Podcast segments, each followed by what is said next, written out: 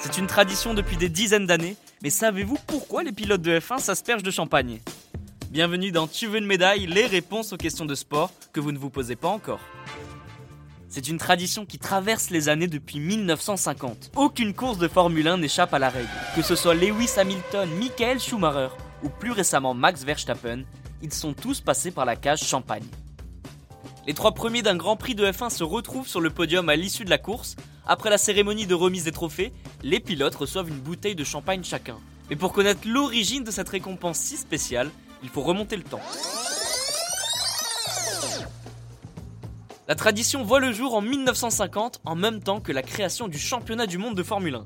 Et Cocorico, c'est la France qui est à l'origine de cette coutume. À cette période, le Grand Prix de France se déroule à Reims et la capitale du Champagne a la très bonne idée d'offrir au vainqueur une bouteille de champagne. Et oui, c'est logique. Juan Manuel Fangio, le vainqueur ce jour-là, reçoit la fameuse récompense de la marque Moët et Chandon. C'est un tournant puisque c'est la première fois que le champagne se retrouve sur un podium de F1. Et cette idée fait tout simplement un carton. Elle est rapidement reprise par toutes les courses automobiles. Et comme vous le voyez encore, elle n'a pas disparu. Mais attention, à ce moment-là, les pilotes n'ont pas du tout l'idée de s'arroser entre eux, loin de là. Il faudra 16 ans, donc en 1966, pour que la traditionnelle douche de champagne voit le jour. Joe un pilote suisse, secoue un peu trop sa bouteille sur le podium des 24 heures du Mans. Et comme vous pouvez vous en douter, le bouchon saute sous la pression. La foule est aspergée et l'événement fait couler beaucoup d'encre. Un an plus tard et toujours au même endroit, Dan Gurney s'amuse volontairement à secouer sa bouteille pour rappeler l'événement de l'année précédente. Et l'américain va plus loin et s'amuse à arroser tout ce petit monde. Il ne le sait pas encore, mais ce geste va devenir une tradition au fil des générations. Pour les experts des petites bulles et de toutes sortes de breuvages alcoolisés, le champagne se trouve dans un Jéroboam, c'est l'équivalent de 4 bouteilles. Et pour la petite anecdote, certaines exceptions existent évidemment.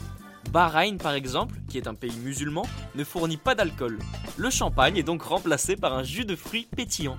Comme vous pouvez le voir, la traditionnelle bouteille pétillante conserve sa place malgré les croyances et les coutumes de chaque pays. Cela nous montre quand même l'importance de cette tradition. Grande nouveauté depuis 2021, les bulles présentes sur le podium n'ont plus le même goût. Rassurez-vous, ce n'est pas non plus du soda, mais bien un vin mousseux qui remplace le traditionnel champagne. Et bien voilà, vous pouvez désormais expliquer pourquoi les pilotes de F1 s'aspergent de champagne sur le podium. Vous pouvez écouter ce podcast et nous retrouver sur Apple Podcast, Spotify, Deezer, Castbox et toutes les autres plateformes. N'hésitez pas à partager, noter ou laisser en commentaire une question. J'essaierai d'y répondre dans un prochain épisode. Je vous retrouve rapidement pour une prochaine question de sport dans Tu veux une médaille. À très vite.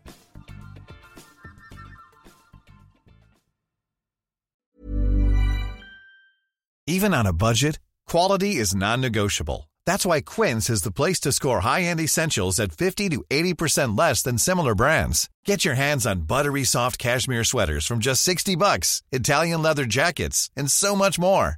And the best part about Quince, they exclusively partner with factories committed to safe, ethical, and responsible manufacturing. Elevate your style without the elevated price tag with Quince. Go to quince.com slash upgrade for free shipping and 365-day returns.